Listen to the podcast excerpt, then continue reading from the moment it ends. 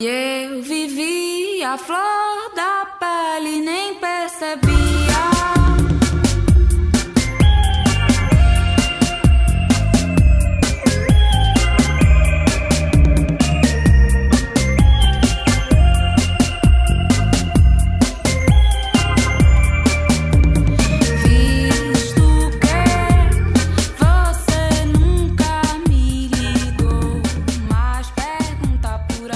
Fala galera, beleza? Quem tá falando com vocês é o Pedro trazendo pra vocês mais um HQ Esse Roteiro Podcast, o podcast de quadrinhos aqui da rede Iradex de Produções Associadas. E hoje, finalmente, vamos voltar a fazer mais um programa daquela série de programas que eu venho fazendo já há algum tempo, entrevistando os entrevistadores, na realidade, né? Papeando com pessoas que trabalham com jornalismo em quadrinhos. Fazia muito tempo que eu não lançava programas desse tipo e hoje eu finalmente vou retornar a essa atividade, indo diretamente lá para João Pessoa, capital da Paraíba, uma das capitais nordestinas que eu ainda não conheço, mas espero conhecer em breve, conversar com a Gabriela Gillish, que me falou como é que fala o sobrenome dela antes da gente gravar aqui, minutos antes, porque senão eu teria errado completamente.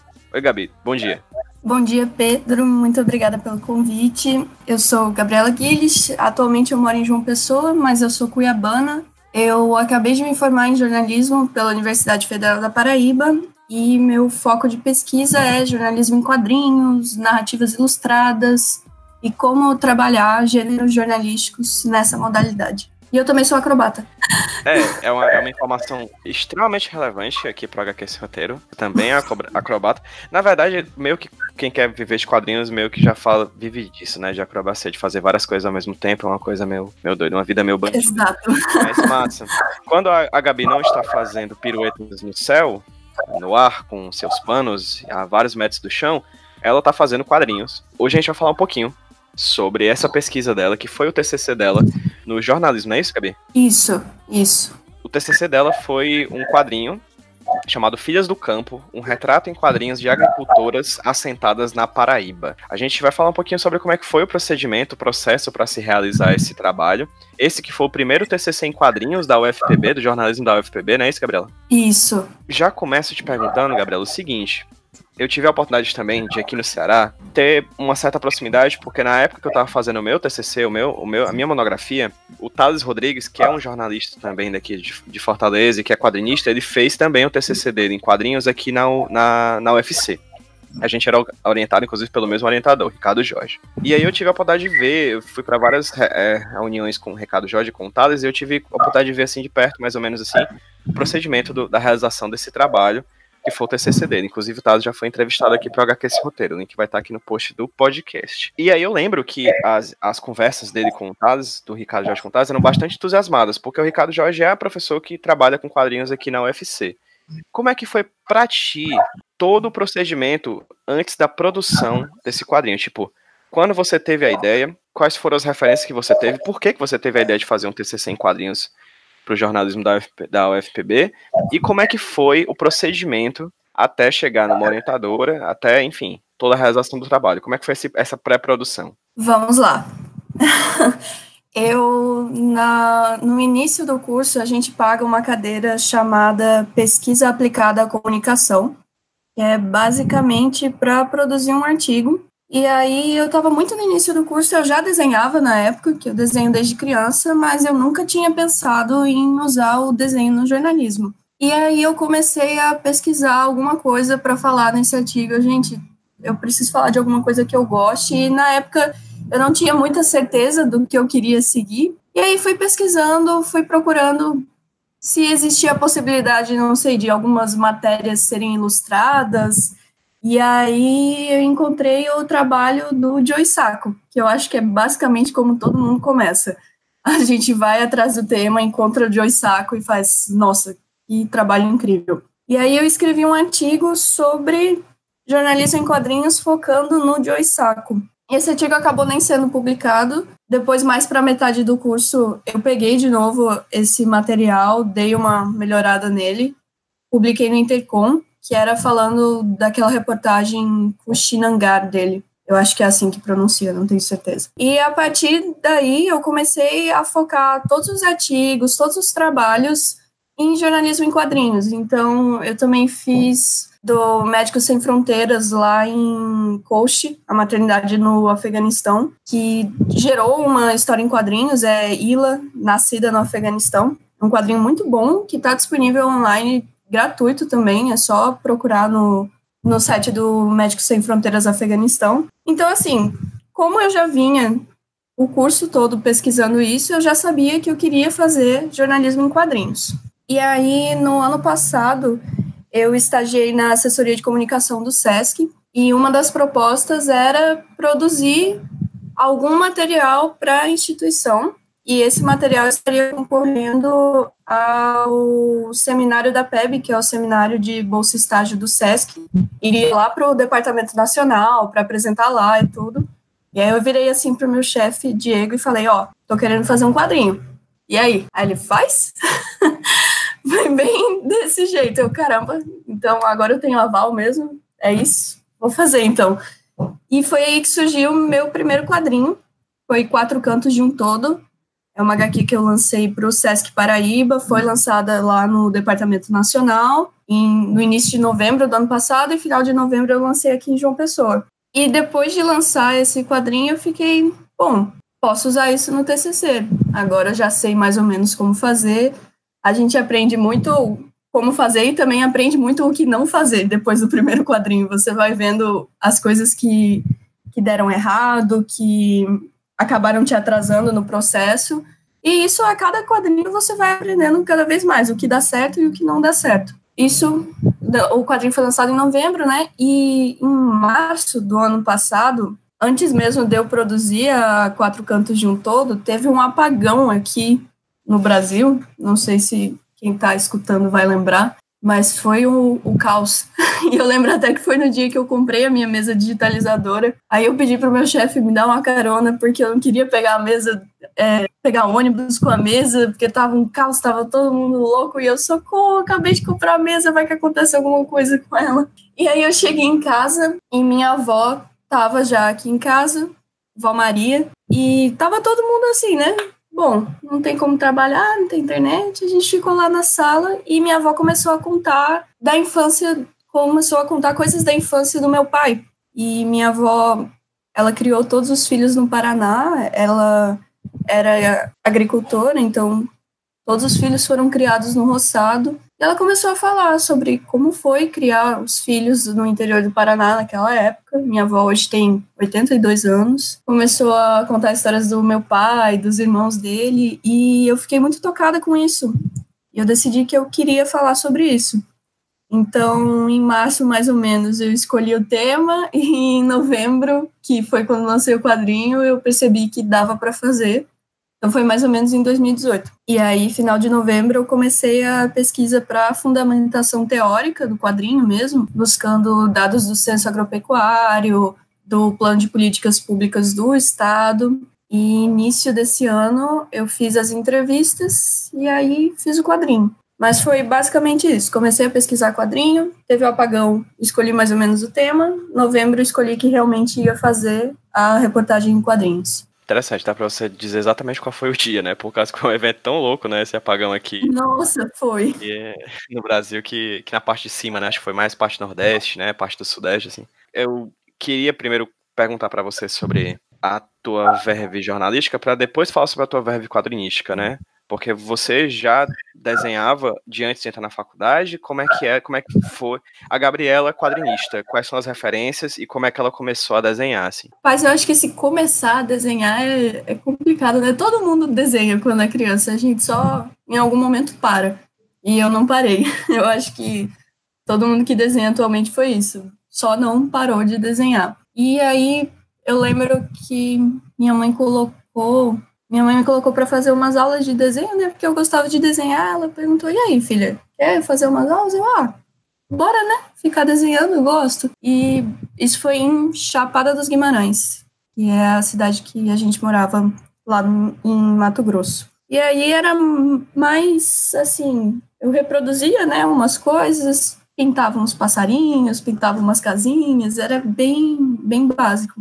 E em 2009 a gente se mudou para João Pessoa. Acredito que em 2011 eu voltei para as aulas de desenho e o meu professor daqui, professor Eduardo, dava aula lá no Espaço Cultural. Ele era doido por quadrinho, completamente apaixonado. E ele era muito apaixonado pelo Batman. Então ele levava uns quadrinhos do Batman para eu ler, tanto é que Noite das Corujas eu li todo emprestado do professor. E naquela época eu comecei desenhando mangá, e aí ele perguntou, né, se eu não queria aprender um pouco mais sobre quadrinho. E aí fui reproduzir umas páginas do Batman. Então meu primeiro contato desenhando quadrinhos foi com o Batman. E aí depois disso ficou como assim, uma um hobby mesmo. Eu ia, desenhava, reproduzia a página e só, só nisso. Nunca tinha pensado em criar um quadrinho mesmo. Foi só na universidade que eu me deparei com essa possibilidade. Isso é uma coisa que eu vejo muito recorrente, Gabriela, em outros jornalistas também, que eu acho muito massa. Como o quadrinista ele é influenciado pela cultura pop, então tem aquela pessoa que começou a desenhar por causa do Batman, como você, ou aquela pessoa que começou a desenhar por causa do Pokémon. Aí daqui a pouco tá falando sobre a vida de agricultores no interior da Paraíba, sabe? É muito louco. E contigo foi, foi esse caminho, né? É, eu tava ouvindo uma entrevista com o Augusto Paim e depois eu fui comentar com ele. Eu acho que é a sina do jornalista quadrinista. A gente começa lendo Turma da Mônica quando é criança, aí depois a gente vai tendo outros contatos, aí chega no Joy Saco, aí começa a trabalhar com isso. É sempre essa linha. Sim, o Joey Sacco é o ponto de, de, crítico, né, da coisa. O Joey Sacco, quando ele chega, é. ele já, já muda a sua visão de mundo sobre os quadrinhos, etc, né? É um cara que revolucionou, uhum. inclusive, a, a, visão sobre a mídia, né? É, essa é a questão. Você conversou com a sua avó, né, esse dia do apagão, e a partir dali você teve a ideia de falar sobre isso, de falar sobre esse tema, né? É interessante uhum. porque a sua avó, ela foi agricultora, ela trabalhou no, na, no roçado na no interior do Paraná, é isso?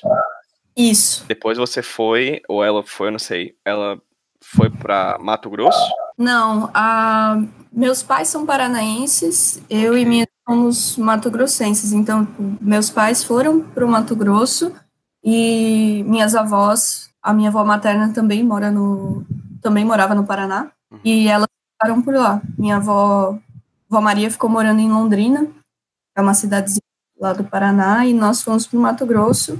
Ela veio morar com a gente ano passado. E, e parte caso, da você... mora em Florianópolis. É tudo, todo mundo meio espalhado. Minha mãe mora em Florianópolis, aí eu moro aqui com meu pai. Minha avó veio morar aqui agora também.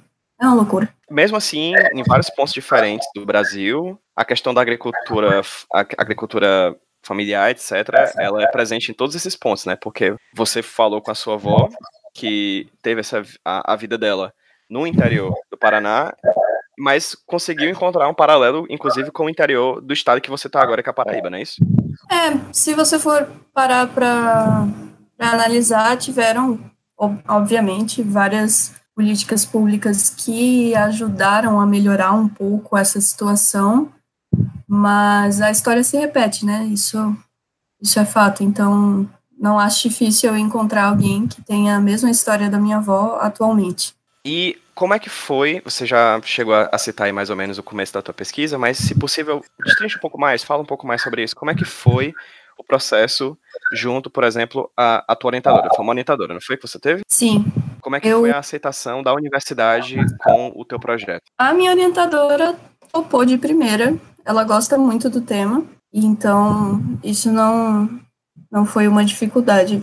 Foi uma dificuldade um pouco maior na hora da fundamentação teórica, como não havia uma reportagem quadrinhos como TCC no jornalismo da UFPB, então eu acabei tendo que pegar coisas de outros lugares, e aí eu peguei o TCC da Elodângelo, o TCC da Carol Ito, e a questão da fundamentação teórica em relação ao tema, eu fui pegando de uma professora de geografia aqui da UFPB, se não me engano, ela dá aula no departamento de geografia. Tinha dados até do censo de do censo agropecuário de 2017, esses eram os dados mais recentes, então eu fui trabalhando com isso. Também peguei um pouco do trabalho do Caminhos do Roçado, que é um projeto de extensão da UFPB, e foi com a professora Patrícia, que é a coordenadora desse projeto, que eu consegui o contato da, das mulheres da Casa do Doce, que são as primeiras entrevistadas da reportagem.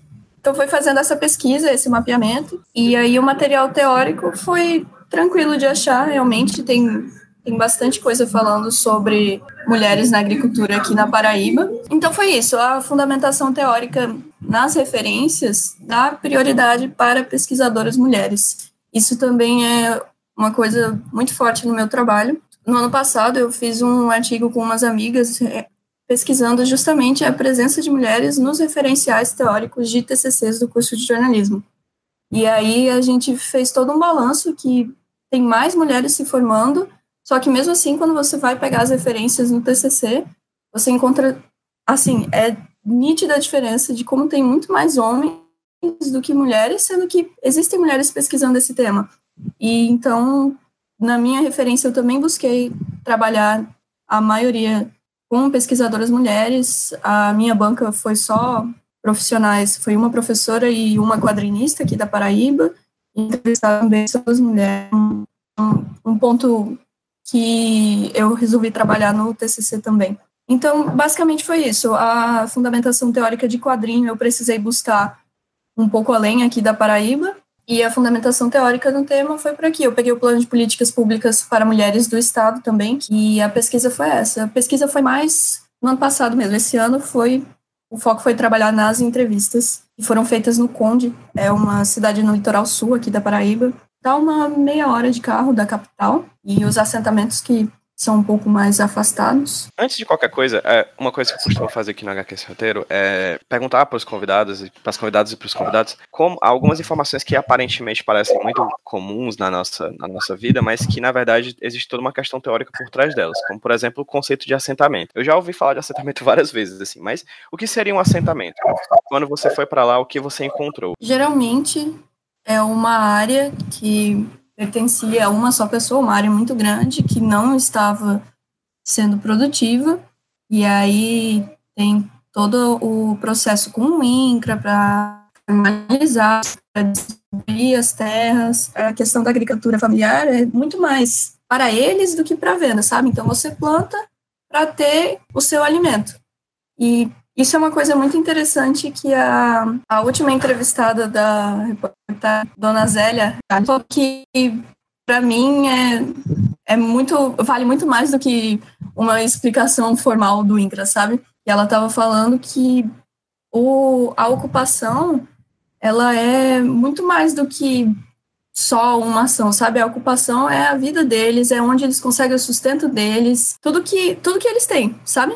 E ela dizendo que é um trabalho onde, se você não for pro roçado, você não come, porque é disso que eles vivem. Isso eu achei muito forte. Tem isso, é uma área produtiva para que as famílias possam se alimentar, tirar o sustento delas disso, trabalhar essa terra, viver essa terra, sabe? E quando você chegou lá, né, no, no, assentamento e tudo mais, começou a pesquisar. Porque é interessante porque você está falando de, de, trabalho rural, né, que inclusive é um dos, uma das parcelas sociais que mais vai ser impactado, por exemplo, com as questões da reforma da Previdência, que inclusive você chega a citar né, durante a tua pesquisa, mas você também faz a interseção com o tema de gênero. Né, porque você fala não somente do trabalho rural, mas da trabalhadora rural especificamente. É, quais são, Gabriela, é. as questões de gênero que saltaram aos seus olhos quando você chegou lá no assentamento? Bom, eu fui em assentos, né? Então, o primeiro foi o, o, o sítio Tambaba, que eu entrevistei as, as mulheres da Casa do Doce, foi Nevinha e Dona Luísa, a mãe da Nevinha. Logo no começo da entrevista, a Nevinha estava falando que antes dela ter esse negócio da Casa do Doce, que hoje em dia já virou como um shopping rural, além de fazer dos doces, elas fazem doces com frutas que vendem em outros assentamentos e frutas que elas plantam lá também. Além dessa casa do doce, elas também têm uma casa de tapioca, uma casa de artesanato, uma casa de cachaça, uma do lado do outro. E a mãe dela que ajuda a fazer o doce também. E ela comentando que antes de, de tomar essa iniciativa, ela não tinha noção do poder que as mulheres têm. Então, ela mesma procura sempre priorizar as irmãs e a mãe na hora de fazer os negócios, sabe?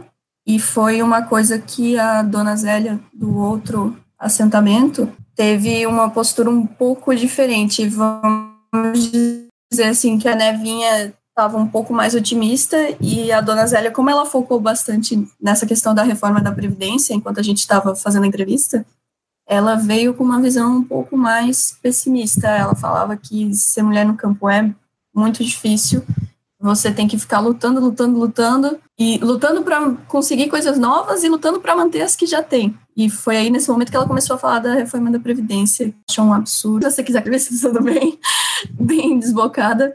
Então, eu, eu senti mais essa, essa diferença entre as entrevistas. A Nevinha, a mãe dela, as mulheres têm esse poder, e a Dona Zélia estava dizendo que é uma luta sem fim. E acaba que as duas estão certas, né? São duas visões que realmente nós temos. Na hora que eu fui entrevistar, porque eu estava fazendo essas entrevistas com as agricultoras para ver realmente, para fazer realmente esse retrato, e aí eu fui na Federação de Trabalhadores na Agricultura, na Paraíba, para falar com a Secretaria da Mulher. Lá eu falei com a Ivanete, que é a, a secretária, e a segunda secretária também, nos assentamentos para fazer esse trabalho com as mulheres. Os homens ficam acusando assim o trabalho dela de coisas absurdas, sabe? Já teve marido chegando no meio da reunião dizendo que elas estavam querendo convencer as mulheres a deixar a casa ou que elas estavam querendo convencer as mulheres a se prostituir, sabe? Então tem todo esse trabalho que você precisa conscientizar a família inteira, mostrando que a luta pelo direito das mulheres, ela vai beneficiar não só aquela mulher, ela vai beneficiar a família toda. E é um trabalho bem complicado de se fazer, aquele trabalho bem de formiguinha mesmo, de chegar nos assentamentos, de conversar com as mulheres, de conversar com os maridos dessas mulheres, para que eles entendam que esse trabalho que está sendo feito, ele de maneira alguma quer afastar essa mulher do campo. Pelo contrário, esse trabalho quer fazer com que vida delas no campo seja muito melhor para que elas permaneçam lá, para que elas continuem produzindo. Tem todos esses esses aspectos da entrevista que, que eu tentei colocar na reportagem também. Perfeitamente. Como produto, a HQ ela tem nove páginas, não é isso? Uhum. E também rendeu um relatório de 50, mais de 50 páginas, né? Foi. eu adoro isso de TCC. Ah, vou fazer o TCC. Ah, as pessoas pensam que o pessoal vai fazer TCC para poder não ter tanto trabalho, mas no final das contas tem tipo quase o dobro, né? De uma monografia, basicamente. Nossa senhora, sim.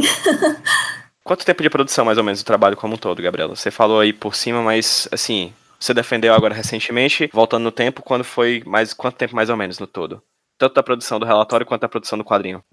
Vamos ver. Dava, dava para eu ter adiantado um pouco. O negócio é que no meio desse, desse processo aconteceram várias coisas, né? Quando eu comecei a fazer o projeto de pesquisa, eu estava estagiando, ainda tinha todas as cadeiras da, do período passado e eu ainda estava no eu estava no circo também. Então, tinha dias assim que eu saía, chegava na universidade 8 horas da manhã, já ia direto para o estágio, do estágio já ia direto para o circo, eu chegava em casa 11 horas da noite. Então, no ano passado o processo estava realmente um pouco mais lento. Eu diria que Vamos ver, outubro, novembro, dezembro, janeiro eu não toquei muito nisso. Fevereiro, março e abril, que eu fui realmente. Abril foi quando eu realmente terminei. Então, de outubro até abril foi o processo do quadrinho, e aí o mês de janeiro, metade do mês de janeiro, eu não toquei nisso porque eu estava trabalhando em outro projeto com um amigo. Vamos, é, de outubro a abril foi o, o tempo de produção, teve toda essa questão da fundamentação teórica antes de fazer o quadrinho. E realmente é um ponto muito importante, porque às vezes você pega o material e assim, nossa, mas tem nove páginas, é curtinho, né? É rápido de fazer. Não, não, meus amigos, não é rápido de fazer, porque quando você está fazendo um TCC, você precisa justificar cada palavra que você coloca no seu produto.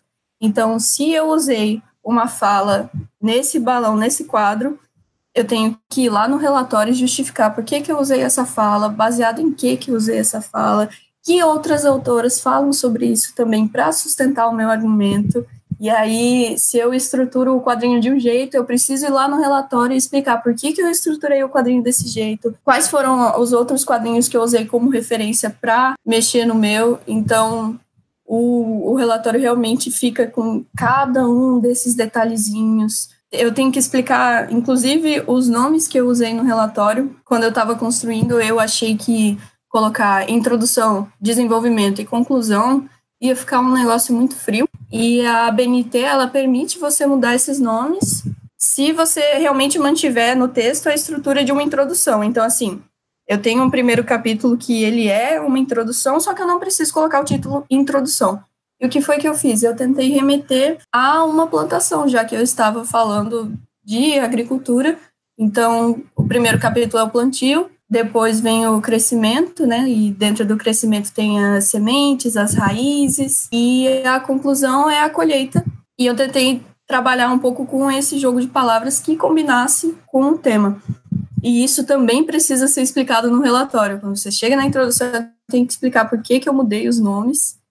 E o relatório ficou cumprido também porque eu coloquei nos apêndices todas as entrevistas, né? Todas as entrevistas transcritas, assim, na íntegra. E foram entrevistas um pouquinho longas, aí acaba acaba que os anexos ficaram quase metade do trabalho só de entrevista transcrita. Mas é isso, quando, quando você escolhe fazer um produto, por mais curtinho que esse produto seja, quando chega no relatório, você tem que explicar cada detalhezinho. Tem quase explicar por que, que seu nome é do jeito que é. Eu gostaria depois de saber como é que teu nome é do jeito que é, mas, enfim. eu acho, eu vou ler, eu vou pedir permissão aqui, Gabriela, para ler as primeiras palavras do teu trabalho, do quadrinho, tá? Que tá aqui mais ou menos tá na primeira página como um todo e no comecinho da segunda página. Porque eu acho que, como toda boa reportagem, não somente quadrinhos, mas toda reportagem, boa reportagem, tu já apresenta os dados é, essenciais para a gente compreender a questão. Em, no caso da tua reportagem, a questão das mulheres na agricultura, especificamente ali do interior da Paraíba. Você, você fala assim, as mulheres são responsáveis pela renda de quase metade das famílias do campo do Brasil. Aí você parte. Dessas mulheres, apenas 30% são donas formais dos, de suas terras, né? Segundo fonte do IBGE do Censo Agropecuário de 2017. Na Paraíba, isso é menor ainda, essa porcentagem. Aproximadamente 23% dos 163.217 estabelecimentos agropecuários registrados pelo IBGE pertencem a produtoras, né, produtoras rurais. A luta das trabalhadoras rurais envolve tanto a questão da reforma agrária brasileira, que por mais que algumas pensem, isso aqui parece coisa de comunistas, na verdade está tipo na Constituição, tá, galera? Isso é deveria, deveria ser um direito de todos, mas enfim, envolve tanto as questões da reforma agrária brasileira, buscando a conquista de um espaço para produzir seu plantio, quanto questões de gênero e igualdade. Isso aqui é bem importante. E aí no comecinho, é, você fala, da segunda página, você fala o que eu vou te perguntar agora.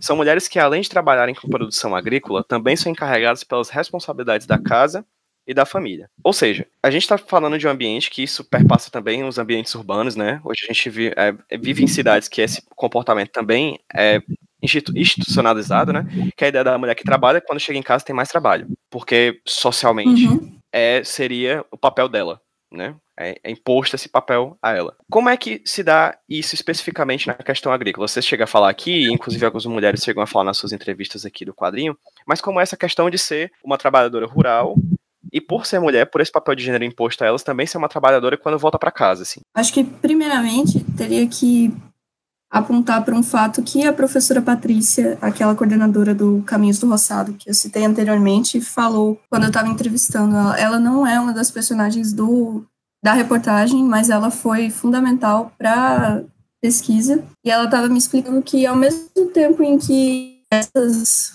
jornadas triplas, quádruplas, todo esse trabalho traz uma carga maior para essas mulheres, essa, isso também dá mais voz. Em que sentido? Se eu sei como funciona a minha casa, se eu sei na vida dos meus filhos, eu vou ter um pouco mais de conhecimento na hora que eu for pedir mais direitos. Não sei se, se deu para entender bem. Vamos dizer assim, a mulher do campo ela vai trabalhar na roça, ela vai trabalhar em casa e ela vai trabalhar com a família. Então, quando citar hospital rural, escola rural, ela sabe todo o valor disso, porque ela tem esse contato direto e esse trabalho direto com a família, com a casa, ela sabe a necessidade de ter esses locais por perto que auxiliam também na hora de cuidar da família. E isso é uma coisa que a Patrícia me apontou. É, ao mesmo tempo em que é uma carga, também é um local de fala, vamos dizer assim, é, um, é a área delas e elas sabem o que precisa ser feito, elas sabem o que pedir e depois que você chega com todo esse trabalho, por exemplo, que a FETAG faz, elas vão saber como pedir, entendeu? E essa é uma coisa que eu achei muito forte também. E essa questão da, da jornada dupla, jornada tripla, acaba ficando mais naturalizada e isso não é, não seria um, uma coisa exclusiva da mulher do campo, como você falou, isso perpassa os meios urbanos também. Eu lembro da minha mãe chegando do trabalho, limpando a casa, vendo se a gente fez tarefa. Então tem todo toda essa questão. Mas elas têm muita consciência disso também, pelo menos as, as mulheres que eu entrevistei, a dona Zélia, a última que estava super braba com a reforma da Previdência, ela fala justamente isso. A gente trabalha no campo, a gente trabalha em casa para chegar a pessoa e achar que a idade mínima tá pouca, que tem que aumentar. isso foi, foi um aspecto que eu achei interessante. Então, pelo menos as mulheres que eu entrevistei, elas têm muita consciência de que elas estão fazendo essa jornada e elas também têm consciência de como pedir melhorias acerca disso pergunta metodológica agora, Gabriela. É por que especificamente essas três mulheres? A mãe, a filha e, e, a, e a outra, a terceira mulher? E também por que essas, a, as moças que você foi pesquisar, é, as mulheres que você foi entrevistar da secretaria? Por que elas especificamente? Bom, as mulheres da secretaria é porque elas ocupam o cargo de secretárias da mulher na FETAG, então como eu queria falar com a Secretaria da Mulher, que é quem poderia me dar um pouco mais de informação sobre o trabalho que é feito pela, pela federação com as mulheres do campo, então tinha que ser elas. As outras foi uma coisa muito. E você vai buscando a história e você se depara com a história ali mesmo. Foi aquela questão do Caminhos do Roçado, né? Que eu falei anteriormente. E aí eu fui lá na Casa do Doce e a Nevinha é, foi quem começou tudo isso. E a mãe dela estava junto, e durante a entrevista, eu a princípio ia entrevistar só a Nevinha. Mas durante a entrevista ela falou com tanto carinho da mãe, e a mãe foi tão importante nesse processo, de muitas vezes ela querer desistir da, da fábrica de doce, que é o sonho dela, e a mãe dela dar esse apoio, a mãe dela chegar para ela e dizer: Você vai conseguir, a gente vai dar um jeito. Elas trabalhavam como cozinheiras em restaurantes lá perto do assentamento. Então elas saíam de manhã, deixavam o doce no fogo, iam trabalhar, quando voltava já trocava, colocava nos potes. Então tinha esse trabalho, além de cuidar da casa, além de cuidar da família, além de trabalhar, elas também estavam trabalhando para construir a casa do doce.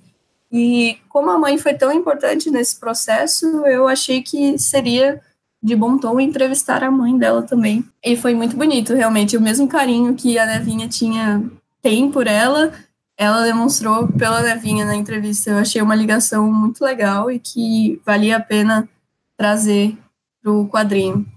E aí, a Dona Zélia, eu achei porque. Primeiro eu fiz essa entrevista na Casa do Doce, aí depois eu fui para a FETAG. A FETAG é aqui em João Pessoa, fica em Jaguaribe, é um bairro próximo do centro. Aí eu fui lá na FETAG e lá eu pedi contatos de mulheres em outros assentamentos, porque eu queria entrevistar mais agricultoras e de preferência no Conde, porque eu já tinha ido por lá, então ficaria por lá mesmo.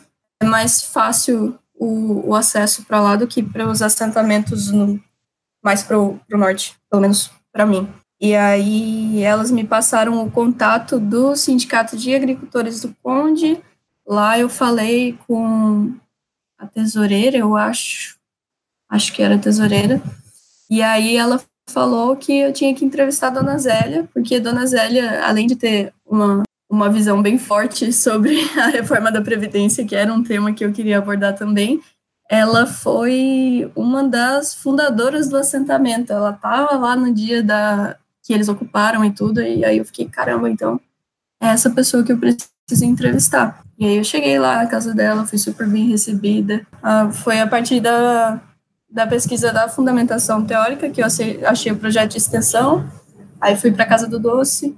Depois eu vi que eu precisava falar sobre o trabalho que era feito com mulheres e por mulheres. Fui para a FETAG e de lá peguei o contato da Dona Zélia no outro assentamento. Excelente, Gabriela. E assim, a gente falou muito aqui sobre a questão da reforma da Previdência e como a reforma da Previdência, enfim, além de ser um estrago para todos os trabalhadores, né, é especificamente um estrago ainda maior para quem trabalha na questão da agricultura. ainda mais para a mulher que trabalha na questão da agricultura. A gente falou bem por cima, não precisa se aprofundar tanto, mas por que mesmo que, que a reforma da Previdência vai ser tão problemática? Bom, como eu coloco no, no quadrinho, antes a idade mínima de aposentadoria para as trabalhadoras rurais era de 55 anos, e com a nova proposta ela sobe para 60, e depois ainda tem toda a questão dos segurados especiais, que são os pequenos produtores, eles antes não tinham por causa das dificuldades de renda, né, como em casa, e a contribuição previdenciária para poder manter a qualidade de segurados do INSS.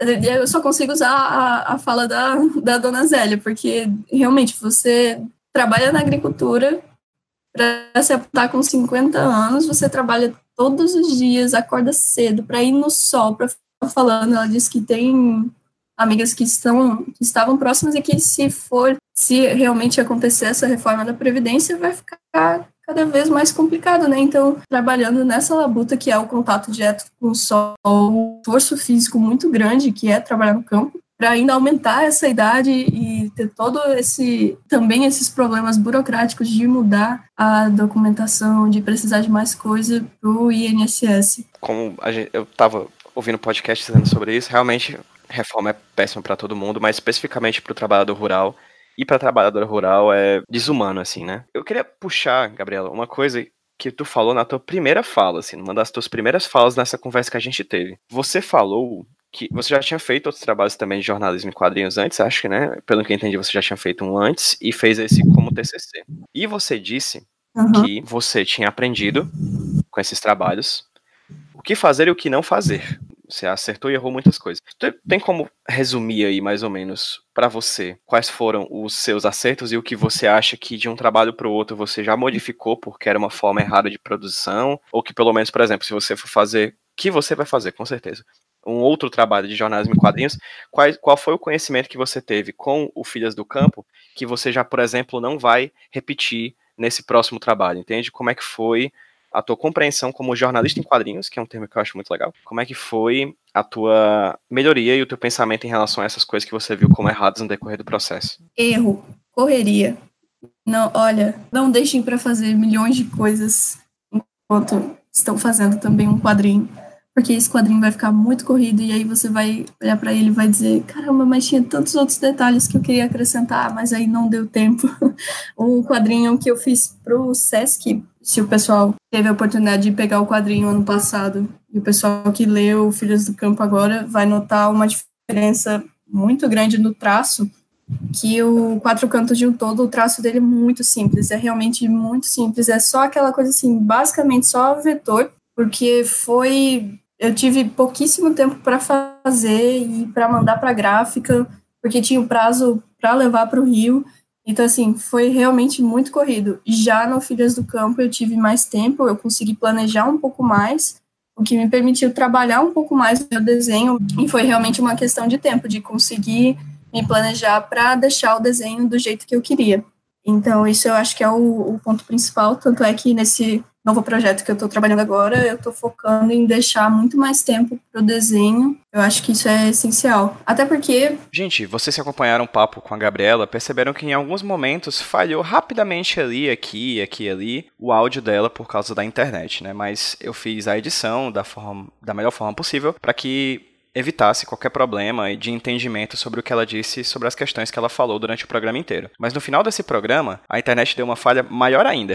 Então tiveram alguns momentos aqui e ali que não deram muito certo. Então eu pedi para que a Gabriela, me passasse por WhatsApp algumas informações que ficaram meio que irreconhecíveis durante o papo. Então você vai notar aqui, em dois momentos no finalzinho dessa conversa, o áudio um pouquinho diferente do que a gente teve na gravação. Vão ser inserções de áudio que eu vou colocar posteriormente para que não haja falta de entendimento sobre o que ela falou. Tá bom? Só isso mesmo. Voltando para a resposta da Gabriela. Até porque, por mais que a gente fique naquela de, ah, vou colocar como meta desenhar tantas páginas por dia, vai chegar um dia que você não vai conseguir cumprir essa meta, então é muito melhor você deixar um, um prazo mais estendido, aceitando as limitações do seu corpo, do que achar que você é uma máquina de desenhar que vai desenhar exatamente tudo que precisa todos os dias. E eu acredito que isso não serve só para desenho, sabe? Eu acho que isso para qualquer área que eu trabalho ou qualquer área que as outras pessoas trabalhem, respeitar os limites do seu corpo e tentar deixar um prazo mais extenso para concluir as tarefas é essencial. E uma coisa que eu acho que eu preciso melhorar um pouco é a questão de organização do meu roteiro, porque quando eu tô escrevendo roteiro é uma bagunça que na minha cabeça funciona. Eu tô lendo e eu tô entendendo o que eu preciso colocar no storyboard depois. Mas eu acho que se qualquer outra pessoa for ler, vai ficar esquisito. Eu tava conversando sobre isso com a Luíse Costa, que é uma quadrinista daqui, que inclusive foi parte da banca do, do meu TCC. E aí ela estava compartilhando também que o roteiro dela é um pouco bagunçado.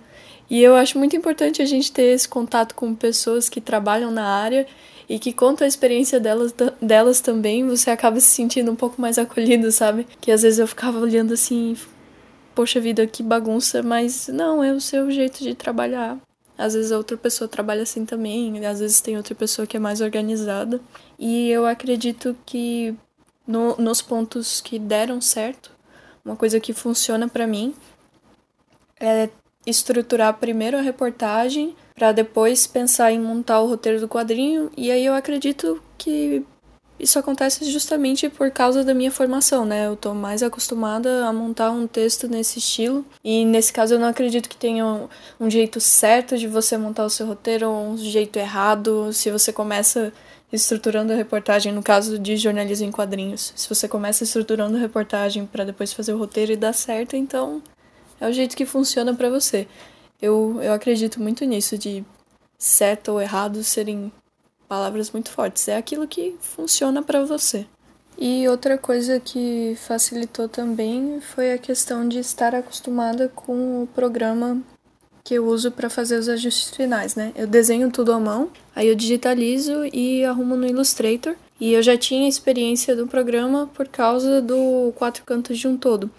Então, no Filhas do Campo, quando eu fui pegar para para fazer esses ajustes finais, depois de já ter feito todo um quadrinho com esse programa, já facilitou um pouco. A utilização de qualquer programa de edição, qualquer coisa um pouco mais técnica, é realmente isso, é prática, né? Quando, quanto mais você vai se familiarizando com, com esse processo, mais fácil fica de fazer. Ainda bem que você respondeu essa pergunta, porque eu ia esquecendo de fazer uma outra pergunta que eu estava afim de te fazer. A gente está falando de jornalismo em quadrinhos, né? E jornalismo em quadrinhos necessariamente tem uma dimensão imagética. A gente tem imagens ali ajudando a contar a história, assim como as palavras que estão lá também, que você coloca no, de texto, né? De palavras no decorrer do quadrinho. Mas na dimensão da imagem, como é que foi desenhar a HQ, assim? Você utilizou de referência? Como é que foi? Você tirou fotos?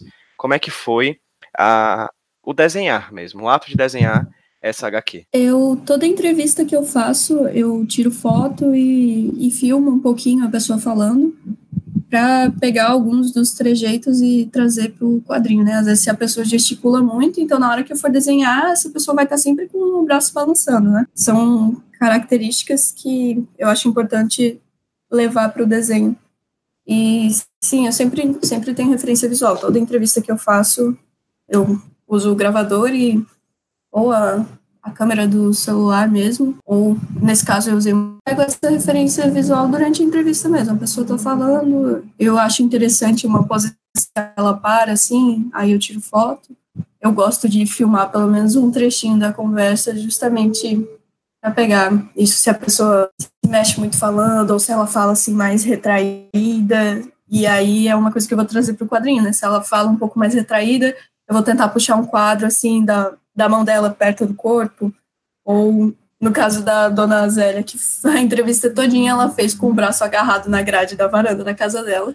Então, se você for ver o desenho, as duas páginas, ela tá lá com o braço agarrado na, na grade da varanda, e inclusive tem um quadro que eu foco exatamente nisso, na mão dela, na grade. Ela só só levantou na hora que ela foi mostrar a plantação, que é inclusive o final da reportagem, é ela na, na plantação dela. Então tem muito isso, pegar as referências visuais e atentar nos detalhes. Se a pessoa fica cutucando muito a mão quando tá falando, ou se fica mexendo no cabelo, são coisas que eu trago o quadrinho na hora de desenhar. Beleza. As pessoas ouviram a gente falando sobre a tua pesquisa da Filhas do Campo e também ouviram você falar sobre a tua pesquisa anterior, que eu nem sabia que existia, para ser sincero, a gente pode até marcar depois para ver um papo sobre ela. OK, as pessoas querem, por exemplo, ler.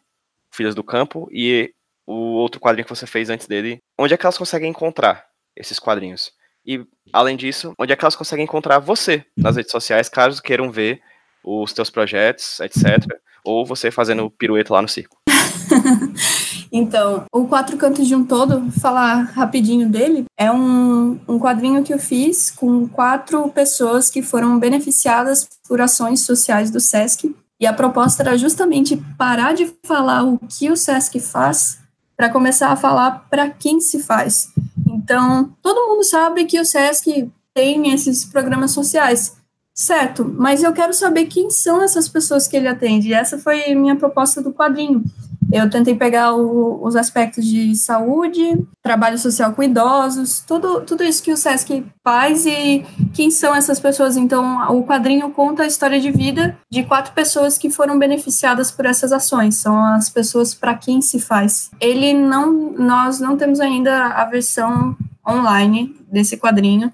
Ele foi, foi impresso e o lançamento no ano passado e acabou tudo. eu acho que eu devo ter uma, uns 10 exemplares aqui ainda. Quem quiser, fala comigo, porque a distribuição gratuita da instituição. Inclusive, Pedro, posso mandar um para você. Sobrou aqui um pouquinho. Então é isso, eu tenho que ver ainda com o pessoal do SESC se eles vão disponibilizar online. E o Filhas do Campo é o seguinte: eu mandei o quadrinho para uma revista e eu estou esperando o resultado da chamada. Se ele for selecionado para essa revista, então ele vai ser publicado lá. Se não, eu vou pegar alguma plataforma online para colocar o, o quadrinho e sair mandando aí para o pessoal já vou saber se vai ser publicado na revista ou se eu vou publicar online mesmo. E para me achar, tem o Instagram e o Twitter, os dois são Fengler, F-E-N-G-G-L-E-R. Lá eu falo muito sobre jornalismo, falo sobre quadrinhos, falo sobre as novas produções. No Twitter falo algumas merdas também. e no, no Instagram também tem muito dos ensaios do circo e tudo, para quem se interessa por essa área. E além disso, tem o link no Medium, que é onde eu compartilho alguns textos do projeto que eu estou trabalhando atualmente. Tem os destaques no Instagram desse projeto também, é o destaque tá lá, HQ São Francisco. Lá eu compartilhei um pouco dos bastidores da viagem que eu fiz com o meu parceiro de trabalho, fotojornalista João Veloso, nós passamos 15 dias viajando pelo sertão pernambucano, acompanhando o eixo leste da transposição do São Francisco. Isso vai resultar num livro-reportagem que mistura quadrinhos e fotografia, que eu acho que nós vamos lançar final do ano, mas eu não tenho certeza disso. De toda forma, dá para acompanhar um pouco dos bastidores dessa produção lá nesses locais que eu indiquei. Gabi, eu não tenho como agradecer esse papo, de verdade. Achei, achei engraçado, eu não lembro quando, como eu te conheci na internet, acho que foi pelos Twitter ou o Instagram da vida, mas enfim, eu fico muito feliz de saber que existe uma pessoa aqui vizinha, aqui na Paraíba, fazendo jornalismo em quadrinhos. É uma forma de produção de jornalismo que é crescente no Brasil, né? Assim, os programas aqui do HQS Roteiro com jornalistas de quadrinhos vocês podem perceber que estão cada vez mais frequentes, cada vez mais usados, falando de temas diferentes e tudo mais.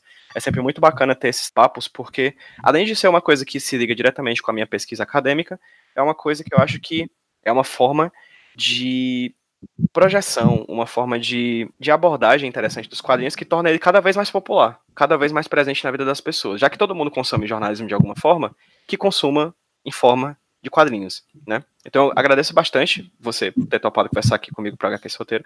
Agradeço bastante por você ter feito esse trabalho, por você fazer outros trabalhos que virão por aí, que esse seja, na verdade, o primeiro papo de vários que a gente venha a ter no futuro. Inclusive, já convido você e o rapaz fotógrafo que você está trabalhando também para papear sobre esse próximo projeto que vocês estão realizando aqui para HQ Roteiro. A casa de vocês, o espaço está aberto, as portas estão abertas, enfim, fiquem à vontade, tá bom? Muito obrigado, de verdade. Muitíssimo obrigada pelo convite. É sempre um prazer falar sobre jornalismo, sobre quadrinhos, sobre mulheres. Então, para mim, essa conversa foi maravilhosa. Estou sempre disposta a esse tipo de papo. E pode ter certeza que tanto eu quanto o João, que é o fotojornalista, João Veloso, é o fotojornalista que está comigo nesse projeto, nós, quando estivermos mais perto de finalizar, vamos falar com você sim. Vai ser maravilhoso voltar para o HQ Sem Roteiro. E é isso. Muitíssimo obrigada pelo espaço. Parabéns pelo projeto, que é o HQ Sem Roteiro é um podcast maravilhoso. Para com isso. Estou envergonhado agora.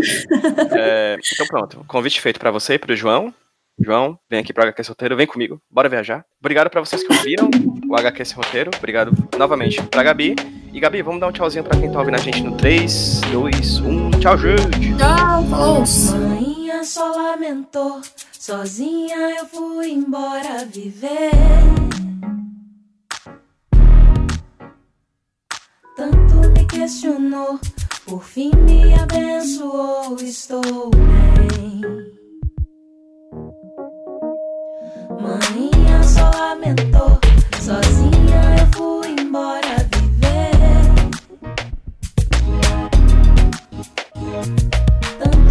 questionou, por fim me abençoou, estou bem. E seguindo embaixo dessa benção eu fui. Saí à procura de um lugar pra fazer morada e aos poucos tudo foi se encaixando, tomando sua forma única de ser. E hoje eu posso dizer que criei asas e voei e os céus fizeram bem pra mim. Manhã só lamentou, sozinha eu fui embora viver. Tanto me questionou, por fim me abençoou, estou